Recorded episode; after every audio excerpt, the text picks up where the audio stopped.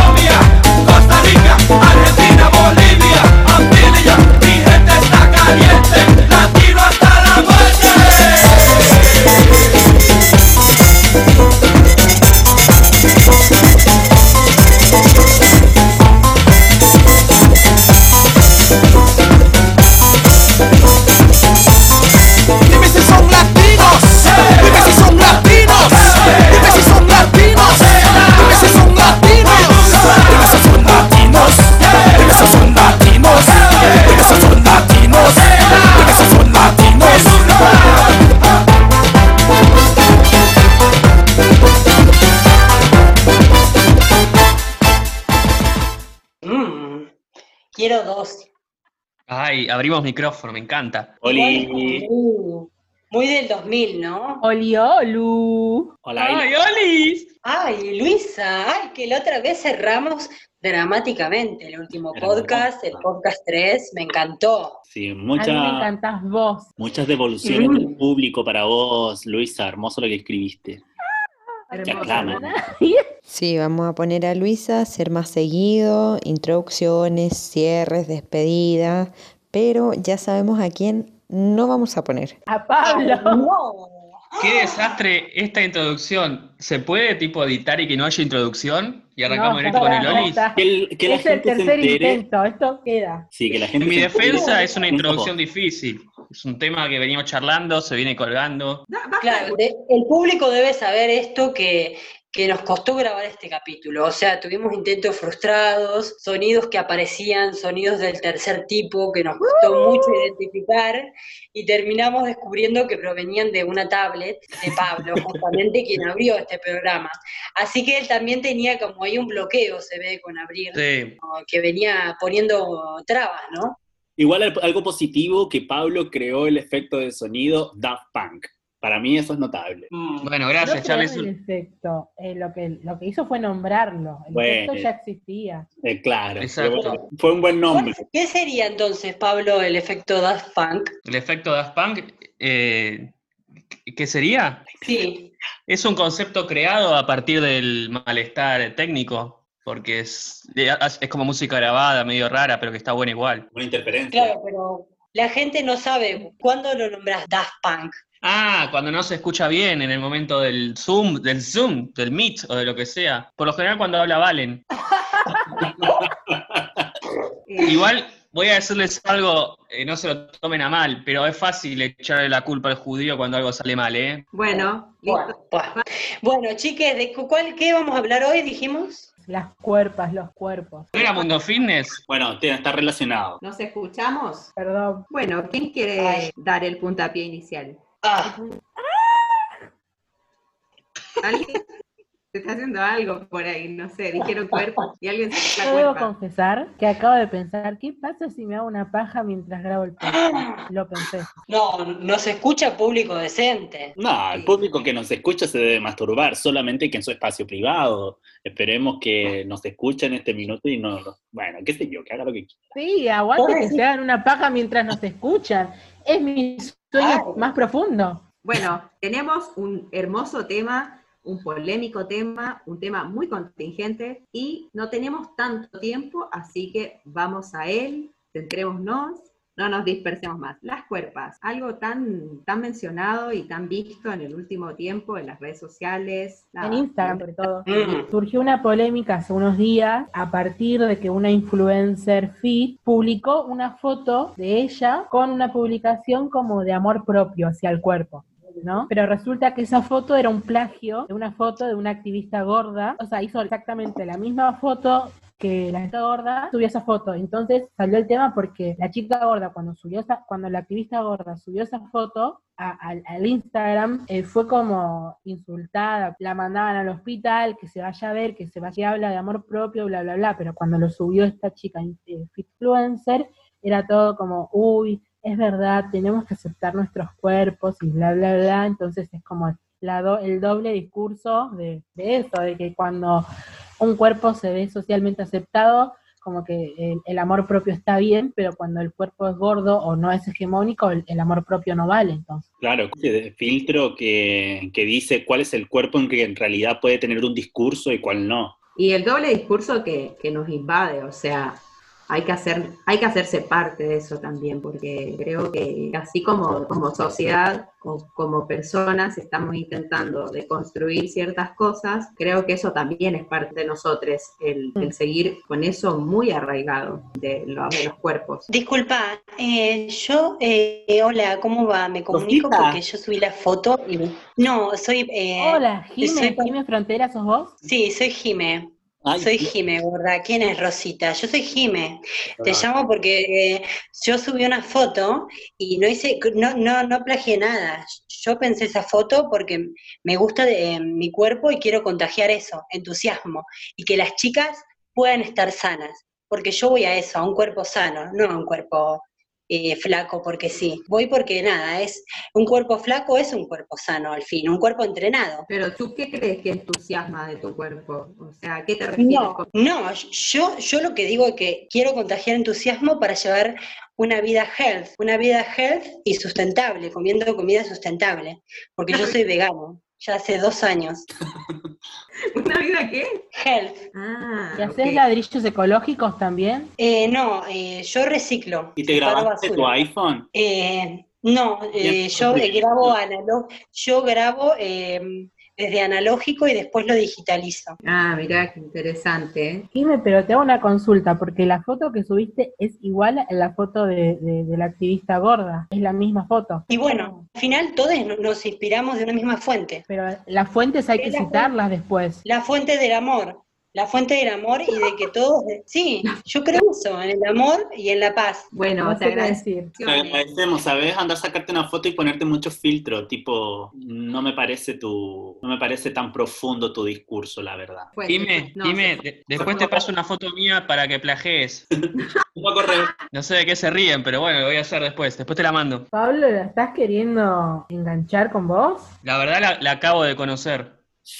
¿Y te gustó? Siempre un poco. Un poco sí, me llamó la atención que hablaba en inclusivo con el TOES, pero después la otra parte medio que no la llevó a la práctica, pero bueno, Cuesta, cuesta. cuesta, sí, a mí también. Y Bueno, tam- este llevar a la práctica, tipo, ahora, bueno, estamos haciendo medio una joda y todo, pero de alguna manera, más allá de lo que decía Luisa, de, de cómo la gente aprueba porque es una Instagramer y no aprueba porque es una persona común que está subiendo algo, como de alguna manera también existe ese cuestionamiento hacia el cuerpo, por sobre todo los cuerpos gordos y de mujeres, pero también existe al cuerpo flaco, en menor cantidad obviamente al del gordo, pero ¿por qué existe eso de que automáticamente siempre que se vea una persona que está un poco más pasada del peso que uno cree que es el indicado, uno tiende a pensar que esa persona puede estar más propensa a enfermedades o que está mal alimentada o que va directo a la obesidad y a las enfermedades? Es que el problema justo radica en lo que dices ahí, tipo, en peso supuestamente indicado, ¿no? Que es como la- eh, relacionar un cuerpo a una hegemonía, tipo, no dar la posibilidad de que existan diversidades de cuerpos, diversidades de personas, diversidades de gusto y de decisiones políticas, al fin y al cabo. Y que es tremendo, pero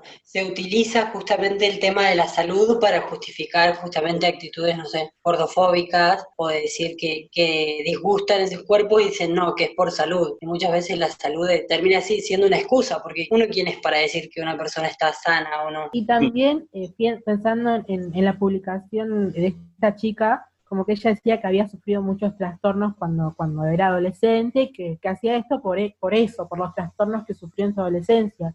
Y una cosa es eh, haber sufrido la presión social que sufrimos todas la, la- la mayoría de las feminidades, porque no pasa así en los cuerpos masculinos, creo yo. No hay ese tipo, o sea, sí hay una presión, pero no es la misma que tiene una, una feminidad. Pienso que una cosa es haber sufrido la presión social toda tu vida y otra cosa es sufrir la opresión social, la opresión por ser gorda, que te griten en la calle, que no puedas entrar a un colectivo, que eh, un montón de cosas, que no tengas talles para tu, para tu ropa, que no te puedas vestir tranquila, como un montón de cosas, como una cosa es una cosa y otra cosa es cosa, no meter todo en la misma bolsa. Sí, como hoy escuchaba una, una charla eh, del INADI sobre justamente sobre cuerpos y hegemonías, de lo cual no voy a hablar mucho porque siento que hablan de mucho de teoría, de lo cual que no tengo tanta información ni, ni conocimiento como para contarles de qué se trataba específicamente, pero sí algo, algo que me llamó mucho la atención de Nicolás Cuello, un investigador y profesor que él defendía la gordura como posición política. Él hablaba de, mm,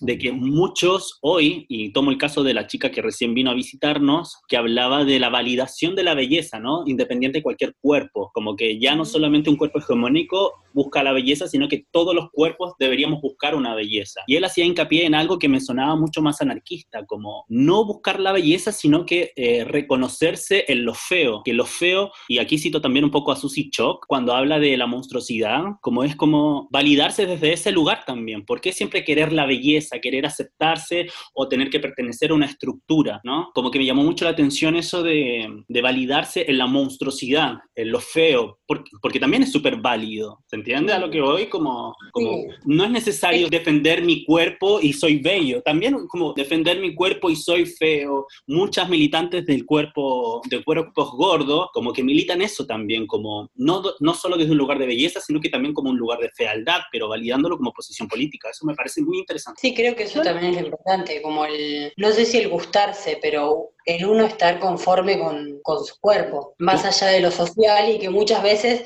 es muy difícil, como, eh, como decimos, siendo gordo, sentirte conforme porque todo el tiempo te están condenando o hay algo de otra imagen vendida. Digo, a mí mismo me pasa que, que digo, muchas veces en mi vida he tenido actitudes o comentarios o pensamientos o como vos decías de, de ser cuerpos sexys, como hasta hoy en día, como que nunca me pasó que me atraiga una persona gorda. Y digo, ¿por qué? Y creo que es un poco por gordofobia, como, y la verdad que la quiero trabajar, no sé cómo se dice, la quiero superar, como que dejar en el pasado, pero como que está un poco arraigada en mí puesta, como que toda mi familia, todos somos flacos, entonces como que, no sé, siempre vi algo como el, el gordo como algo distinto a mí. Claro. Igual todos nos pasa a diferentes medidas. Obviamente hay gente que se va a la mierda, como con muchas cosas. Hay gente que, que cuando, creo que cuando empiezas a, a generar actos o cosas que afectan al otro, porque uno puede pensar un montón de cosas que son mierda y que obviamente tiene que erradicar, pero bueno, ahora cuando vas y le haces daño a una persona por su condición física, por su género, por su tendencia sexual, como ahí está el problema. Y con respecto a lo que decías tú, Charlie, como que también ahí es eso, como los parámetros de belleza que tenemos, porque ¿por qué de lo feo no, no hay algo bello? O sea, porque también existe una concepción de la belleza que es la que se nos ha impuesto por sobre todo a las mujeres, porque también viendo más allá de, no sé, la gordura o de lo que sea, como también hay mujeres que son re flacas y que, por ejemplo, no tienen teta y lo han padecido toda la vida por no tener teta, porque la mujer tiene que ser curvilínea, con teta, con culo, hermosa, como sin celulitis. Justo hoy veía un video que creo que era de la hija de Sandra Bullock, ¿puede ser? Catherine Fulop, ¿puede ser? Infulop, sí. Sandra Bullock, te equivocaste Sandra Bullock con De Catherine Uruguay Fulop. nos fuimos a Estados Unidos y, y fuimos y volvimos. ¿Cómo Uruguay? Porque Venezuela, Sandra- chicos. Sandra Bullock no es de... No, Uruguay, eso. No es de Uruguay. Es de Uruguay. Bueno, Es uruguaya vos, es uruguaya vos. ¿Es uruguaya o no es uruguaya? ¿Estoy mal? No, ¿Cómo de uruguayo Sandra Bullock? de Estados Unidos. No, pero la otra. La otra es venezolana. Venezuela. Ah, venezolana. Bueno, esperen, hablando de esto, eh, aprovecho, pero mis hermanas, que también son muy flacas, también les ha pasado eso de la condena de, porque, porque como son flacas sí les pueden decir, como, ay, pero estás re flaca. Y entonces como que mi hermana en un momento también eh, como que estuvo mal que le hagan esos comentarios, porque como que alguien podía venir y decirle de la nada, pero vos estás muy flaca. Y era como, ¿Cómo le decían? sí, pero ¿por qué, me, ¿por qué puedes decirme esto así? Como Claro, de esta forma. Como, La impunidad que hay al respecto, tipo, yo ahí eh, quiero rescatar dos cositas. Uno, que completamente de acuerdo con lo que dijo Valen recién sobre la búsqueda de la belleza y que la belleza se diversifique mucho más, pero yo apuntaba a que este, este profesor Nicolás, él apuntaba de que no buscaba la belleza en su gordura, sino que realmente asumía su fealdad su fealdad, no acercándolo a la belleza, sino que su fealdad como una posición política. Sí, soy feo y me valido y, y- y crezco en eso, ¿no? Como, como que, por eso lo sentía medio anarco, como romper a la estructura. No quiero pertenecer a algo por más diverso que se esté construyendo, sino que es como ir en contra. Y Pero a la vez, y contra algo nuevo que también es ser parte de algo. y ¿Cómo? Puede ser, puede ser, pero quiero aclarar ese punto, porque no tengo mucha información como para debatirte, solamente como que trato de dar el, eh, lo que escuché y lo que me quedó, mi reflexión, al fin y al cabo. Y lo otro que mm, quería rescatar es esto también lo que dice Leandro, la experiencia que vivió con sus hermanas, o que sus hermanas vivieron en realidad, que yo también lo viví cuando chico, tipo, siempre fui muy flaco y era como, cualquier persona podía venir y decirte flaco, eh, como despectivamente, o incluso como categorizando como eso, como ni siquiera preguntando mi nombre, diciéndote, hey, flaco, ¿qué onda? Es como sin entender que a mí me acomplejaba, porque también pues, dentro de las estructuras de, de- de crecimiento y de mi subjetividad siempre fue como, hay que ser gordo, hay que ser musculoso, eh, me comparaba con mis hermanos que eran futbolistas, entonces como que tenían cuerpo, y yo siempre el flaco, más encima que la gente te apuntara y te lo dijera siempre, súper perturbador. ¿Y vos, Pablo, eh, querrías ser eh, musculoso? Pablo, ¿Qué? ¿Qué? ¿Qué? ¿Vos, vos quisieras ser musculoso? Sí, claramente. Quiero ser musculoso y hasta estoy dudando en tomar creatina, pero para tomar creatina tenés que hacer ejercicio. Sí. ¿Quién, Si Pero- no sería, ma- ¿Vos si no tomaste sería. ¿Qué? ¿Vos tomaste de No para amplificar tus músculos? No, nunca tomé. Tomaría, pero para tomar tenés que tomar y después ir a ejercitar tus musculitos para que crezcan. Claro, yo empecé a tomar cuando estaba más adolescente. Claro, pero te iba a decir algo, Charlie, que incluso que, que me parece que me, me hizo acordar que yo también era muy, muy flaco y te podían decir cualquier cosa y te lo decían como justificando al ser flaco te lo pueden decir, porque si fuese gordo ya es otra cosa. Igual te lo dicen, ¿no? Pero como lo poco que te ayuda también que te lo digan, porque a veces te lo dicen para que vos su- supuestamente lo mejores, o sea, engordes o comas, llegues a tu peso que tenés que llegar, porque a mí me pasaba que en un momento tuve que engordar, tuve que hacer dieta, pero que te digan esos comentarios al revés, en vez de ayudarte era tipo más ganas de pegarte un tiro, no, bueno, no de pegarte un tiro, pero de, no, no, de, no sé cómo explicarlo. Es que el tema es la opinión, opinión- por opinar, ¿viste? Como que lo tenemos tan tipo incorporado. ¿Tengo que opinar del cuerpo del otro? No, no tengo que opinar del cuerpo del otro. Es así de simple. Como no te tengo por qué estar diciendo si estás gordo o estás flaco. Claro. Eso es lo que hay que erradicar. Que a mí, por lo menos, me pasa y tal vez lo pienso y hoy en día puedo llegar solo hasta el- el- la parte del pensamiento y de no, tipo, verbalizarlo. Ah, está bueno eso que decís. Claro, porque por más que sea de la buena intención, no hay por qué hacerlo, digamos. No, no, claramente. Claro. Yo creo que todos padecemos eso, o sea, yo cuando chica nunca fui gorda, pero siempre fui muy buena para comer. Y me acuerdo que me, me redecían como que comiera menos, que comiera más lento, que no podía comer tanto de tal cosa. Tenía una tía que hacía unos budines maravillosos y yo me lo quería comer todo. Y me daba un pedacito chico y me decía que no coma más porque estaba muy gorda. Y como que crecí siempre pensando que, que tenía un cuerpo más gordo tal vez de lo que era. Y, y siempre como que la repadecía por eso. Y no era gorda ni en pedo. Valen, me dio, no, totalmente lo que decís, pero me dio mucha intriga de qué eran los budines. ¿Te acordás? No, no lo hacía de sabor. Es que en Chile se les llama queque y no son de sabor. vainilla, ¿no? eran todos los que hacía ella, tipo, delicioso. No, no eran con ningún sabor, solo azúcar, harina y como la receta básica, pero era lo más rico que comí en mi vida. Nunca más volví a comer uno tan rico. Teléfono. Mierda, me tocaron el, ¿Sí? me tocaron el Hola. timbre. Voy a poner silenciar, ahí, ahí vengo. Te llegó el rap. Hola, Me llegó- hola. Hola, hola, yo quería dar mi opinión Yo sobre... Sí. quiero hacer una, una pregunta porque es como... Linda, perdóname, hice una llamada para poder dar mi opinión sobre el tema y Ay, llegó otra Ah. De repente invitas- llegan invitados de todos lados. ¿Vos, ¿Vos entrenás, querida, o sos hombre? No, no se distingue bien tu sexo. bueno, ¿por qué lo querés distinguir? Sí, claro. No, perdón, perdón. Claro. Partamos, ¿qué te partamos más vos? sencillo. Partamos más sencillo. ¿Qué artículo quieres que te nombremos en esta, en esta edición de podcast casi latina? ¿Cómo quieres que te nombremos? ¿Cómo? Perdóname. ¿Cómo ¿Cuáles son tus pronombres? ¿Cuál es tu, tu artículo? ¿Con cuál te definís mejor? Es más sencillo preguntarte el nombre, ¿no? ¿Cuál es tu nombre? Se enojó, se fue. Bueno, No, no escucha bien, no escucha bien, creo. era una tía, tipo, era la tía del que Se nos fue la tía. La queríamos Continúe. la invadimos mucho, parece. Ay, perdón, yo no quise atacarla tanto. Y amiga, fuiste muy, Sí muy inclusiva. No digas que no quisiste cuando sí quisiste. Bueno, es verdad, es verdad, soy un hipócrita. Sí, estás con todo, No. Leandro. Interrumpes. Disculpen, ¿eh? ¿Qué pasó? Pero también Pablo. abro mi corazón y mis errores, Bueno, como Pablo. ser un gordofóbico. ¿Qué era, Pablo? No, eh, pedido ya, pero lo había pedido y decía que tardaba como dos horas. Y dije, bueno, lo pido ahora y viene cuando termina el... ¿Qué pediste? No, me di cuenta porque hoy dormí, dormí siesta como un gil y no tengo absolutamente nada literal. Entonces, no, me pedí un sanguchito, qué sé yo. Nunca, no me gusta pedir por pedido ya tampoco. Pediste la Y hice todo rápido, tipo bajé, lo saludé y subí rápido, me lavé las manos y ahora estoy acá de vuelta y no sé qué me perdí. ¿Le diste, propi- ¿Le diste propina? Sí, obvio que de propina, pero escuchen que, que forro lo que hice. ¿Cierto? No, no, no tenía plata eh, porque no saqué, entonces le di todas las monedas que tenía en mi casa y bajé con muchísimas monedas. O monedas.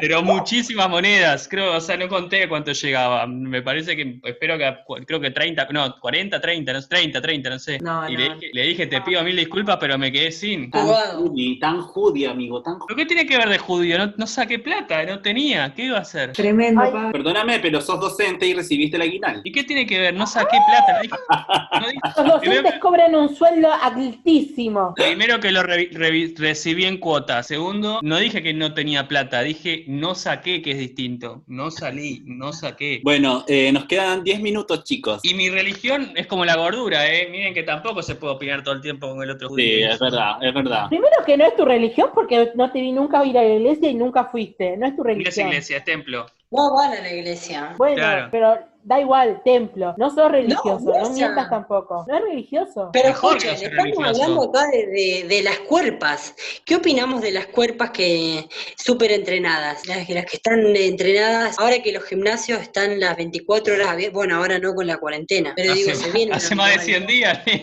Bueno, me olvidé, pero quiero decir, no, quiero decir eh, algo de, de los cuerpos entrenados y de que es el nuevo modelo a seguir, más o menos. Yo creo que la palabra, la palabra molde cabe perfecto en lo que estamos hablando. Eso. Como todo tiene que ir a un molde, algo que ya está, digamos, de alguna manera precocinado, preestablecido. Y que al final nunca vas a llegar a ese molde, porque no estás partiendo de tu propia corporalidad. O sea, vos no es que estás diciendo, che, ¿qué quiero para mi cuerpo? o ¿Qué quiero en mi cuerpo? No sé, no sé cómo decirlo, pero no es que uno se pregunta en verdad qué quiere, sino que ya está impuesto ese molde. Es específico, sí, pero está bueno preguntarnos, como decís vos, qué cuerpo quiero, que ahí es donde aparece la posición política. Si quiero mi cuerpo que sea gordo, bueno, lo defiendo y hago, me, me quiero como tal. Flaco, o sea, pasa por una cosa de autovalidación, ¿no? Obvio, pero también viene un poco impuesta, por así decirla, no sé, como algo, como vos no elegís el color de ojos, vas, querés te poner lentes de contacto, pero digo, como que a mí me pasó que yo no es que elegí ser flaco, como que un poco vino en mi genética,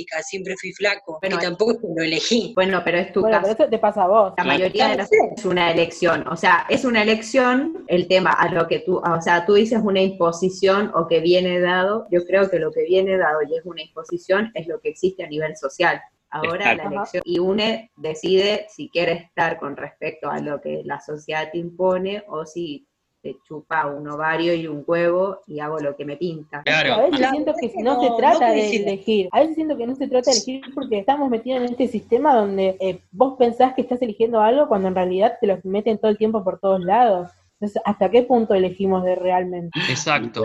Yo, por ejemplo, yo, por ejemplo, no elegí ser rubio de ojos celeste, fachero, Ay, Pablo, grandote. claro, No, estamos hablando. Bueno, era un chiste. Concéntrate, Pablo. la hegemonía. Igual yo, yo coincido en que, por un lado es verdad, por un lado no elegí socialmente, como hasta el más, como creo que muy poca gente es realmente consciente de lo que come, más allá de lo que pese, porque vos puedes ser flaco y comer para la mierda. Eh, realmente no sé cuánta gente es consciente de cómo come. Yo creo que también para, o sea, para poder comer bien, que creo que en algún momento lo hablamos por ahí, quedó medio colgado, eh, como que tienes que tener plata igual para poder comer Es una bien. situación completamente de privilegio. Es un privilegio poder alimentarte bien y tener un cuerpo bien alimentado y bien nutrido, porque si tú no tienes plata, lamentablemente vas a tener que comprar lo que es más barato y, y alimentarte a base de carbohidratos, que no es lo más sano ni lo que nutre más tu cuerpo. Y a veces Sí. no solo eso, sino que es como no tenés la información, no tenés la educación. Entonces comés lo que más, más o menos sabés por dónde va, porque no sabés realmente. Y es ahí donde alimentación. Claro, y es ahí donde también se debe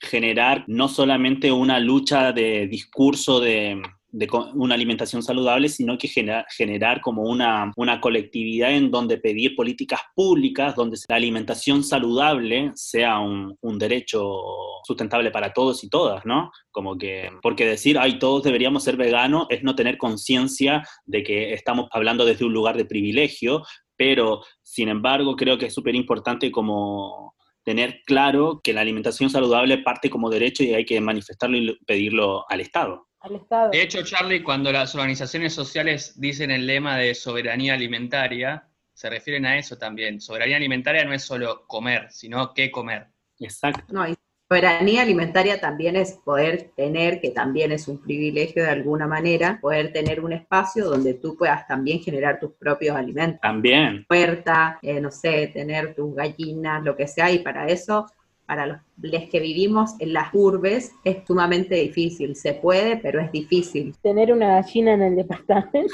La gata se me vuelve loca. No, sí, te- pero a la vez tenés Igual- acceso a, también tenés acceso a ir a dietéticas y acceder a frutos secos, semillas, otro tipo de harinas que viviendo en el campo es muy difícil también. Bueno, pero como dijimos antes, para eso tenemos que tener plata. Nosotros tenemos una condición relativamente privilegiada, otros tienen otras mejores, claramente, pero hay gente que Pero entonces, Plata pero y educación. Para mí no solo es la plata, también es la educación. No hay Sí. Pero educación entonces hay que, hacer- hay- si vamos a eso, hay que ir a la raíz. Por y eso. cortar direct- ir a- y con todo, todos hay que ir a hacer la revolución, porque en esta sociedad se alimenta de pobres. O sea, En nunca esa va a haber. estamos, hermano. Por eso, Bueno, digo, pero vamos a esa. el, di- el discurso no pasa por decirle a la gente que se haga vegana, porque es un, di- es- es un vegana o vegetariana, o, sino que es como, no es decirle a, sino que es, no es decirle a la gente, sino que es exigirle al Estado unas políticas públicas de alimentación saludable para todos y todas, ¿entendés? Sí, Y pero ahí va todo de la mano, ahí va todo de la mano, porque este Estado termina respondiendo a los grupos capitalistas. Entonces lo que hay que hacer es cambiar también el Estado y hay que cambiar la producción de alimentos, porque se basa en la producción de monocultivos y en la producción de carne. Y esto no es sustentable para el planeta, entonces hay que cambiar todo, amigues, hay que hacer la puta revolución. Bueno, vamos, Leandro. No, prepárala la bandera. En la edición puedo pedir que pongan la internacional, una musiquita de la internacional favor. Perdón, pero es que todo al final va a eso, si todo, todo se queda corto, se queda en corto la... Por Porque todo Ahora se en queda corto. Argentina, Argentina está por firmar eh, con China eh, una negociación de que China traiga no sé cuántos millones de cerdos para ser criados acá y es como, nos acabamos de, estamos en plena pandemia por eh, supuestamente haber comido un, un, Pangolín. un murciélago pangolín. y ahora nos traen cantidad de cerdos para qué. claramente si no, si perdemos la utopía, lo perdemos todo. O sea, claramente sería así, ir a la raíz y ir por todo. Peque, perdón que interrumpa, eh, Valentina, discúlpame, eh, queda menos de un minuto. Sí, lo sé, lo estamos viendo todos, creo. Estamos viendo todo, Charlie. Así que ya Ah, la cagaste. Si perdemos la utopía, perdemos todos, dijo Valen. Con esa frase, la verdad, a mí me gustó, ¿eh? Fue así, ¿no? Pero, pero creo que también como que, o sea, lo que dice Charlie de que hay que exigir políticas públicas de alimentación y bla, es algo que hay que exigir. Ahora que eso sea lo óptimo, no lo sabemos. Creo que no lo... Tiene que discriminar, discriminar, tiene que discriminar a las latinas, porque si no discrimina a las chilenas, que son casi latinas la mayoría, casi latina la mayoría, casi latina, casi latina, casi latina, casi latina la mayoría, casi latina, latina, latina. A las chilenas que son. A las chilenas que son. A las chilenas que son. A las chilenas que son. Casi latinas, latinas, latinas. Latinos, son latinos. son latinos. son latinos. son latinos. son latinos. son latinos. son latinos.